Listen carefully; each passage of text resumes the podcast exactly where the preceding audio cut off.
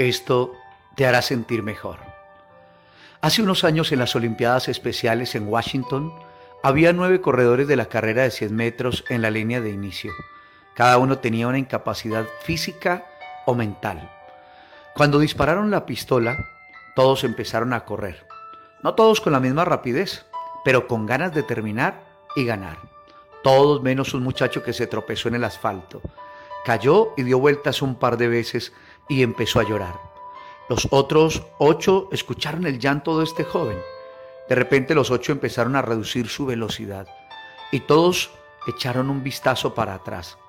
Todos juntos dieron la media vuelta y regresaron para ayudarle. Cada uno regresaron. Una joven con el síndrome Down se hincó y besó al muchacho y le dijo, esto te hará sentir mejor. Los nueve agarraron el uno al otro con los brazos y caminaron juntos hasta cruzar la meta. Cada persona en el estadio se pusieron de pie, gritando con alegría por varios minutos. Esta historia se ha comunicado a través de todo el mundo entero. ¿Por qué? Porque esta historia real es uno de los mejores ejemplos de la bondad que el mundo ha escuchado. Y hoy a través de este mensaje te digo que es uno de los ejemplos que el mundo entero necesita.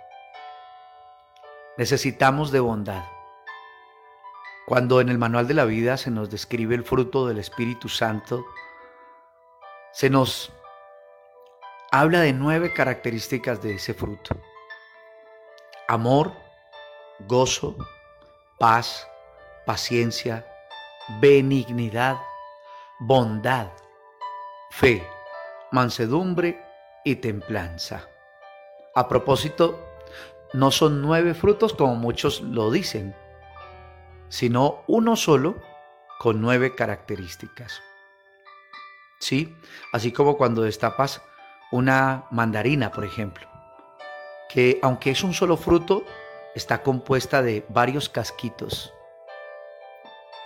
de esos que puedes disfrutar deliciosamente. Son varios casquitos, pero es un solo fruto. Y dentro de ese fruto está la bondad. Cuando tú y yo permitimos que nuestro corazón abunde la presencia de Dios, ¿sabes qué se va a manifestar? Exactamente eso. Bondad por el otro.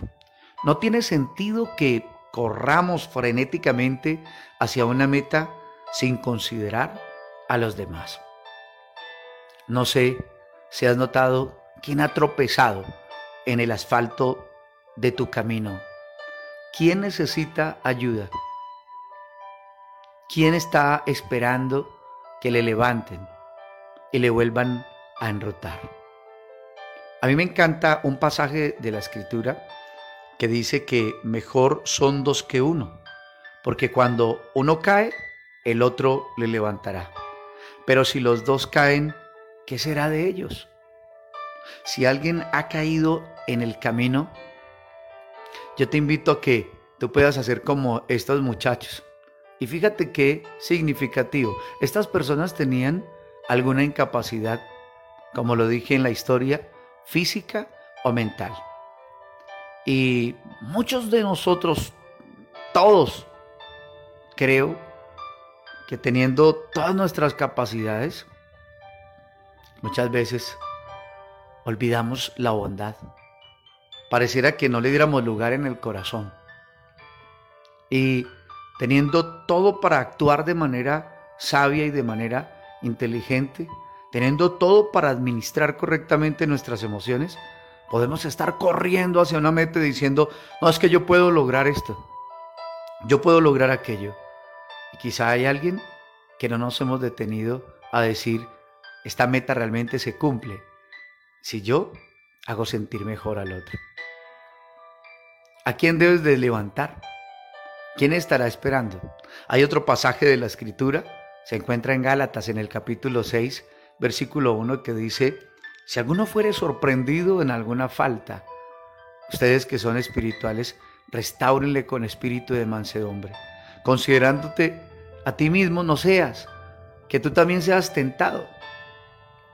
Así es que si hay alguien que ha caído, te invito a que tú le ayudes a levantarse. No lo contrario, no te, te tires a no alcanzar tu meta, porque hay una meta que Dios te ha puesto y esa que seas un hombre o una mujer llena de su presencia, lleno del Espíritu Santo.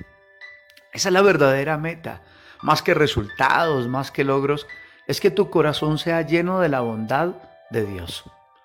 Te invito a que de esa manera podamos alcanzar esa meta de agradarle a Él, de glorificarle a Él. Quiero invitarte con esto a que me acompañes en una sencilla oración. Amado Dios, hoy nos presentamos delante de ti, convencidos de que te necesitamos. Seguramente en el correr de la vida habíamos tomado el ganar sin considerar cómo estaban los demás. Y no se trata de devolverme, se trata de comprender el verdadero sentido de la vida. Es que no tiene sentido llegar a muchos logros sin importarme los demás. Padre, hoy reconocemos que hemos corrido egoístamente. Nos hemos trazado metas personales en las cuales no le hemos dado lugar a la bondad. Mi Dios, lo que más me sorprende de esta historia que he compartido, Señor, en esta mañana, es darme cuenta que fueron todos los que se unieron para levantar al que estaba caído. Dios, este mundo necesita de esa bondad, de esa bondad que viene de ti. Ven y llena nuestro corazón de ti. Ven que queremos ser llenos de tu amor, de tu gozo, de tu paz. Ven que queremos tener fe. Ven porque necesitamos tener benignidad y tener bondad. Eso nos llevará a actuar con mansedumbre y eso nos llevará a tener la templanza, pero no cualquier templanza, sino la templanza espiritual. No la templanza que me ensimisma, sino la templanza que me lleva a alcanzar la meta, que es agradarte a ti, más que agradarme a mí mismo. Quédate con nosotros, mi Dios, te lo pedimos en el nombre precioso de Jesús y con el poder de tu Santo Espíritu en acción de gracias. Amén y amén. Pero mis queridos amigos, hemos compartido un tiempo más para transformar el alma. Mi nombre, Jaime Prada, mi número de contacto desde Colombia, 301-768-9242. Y que Dios te siga bendiciendo rica y abundantemente.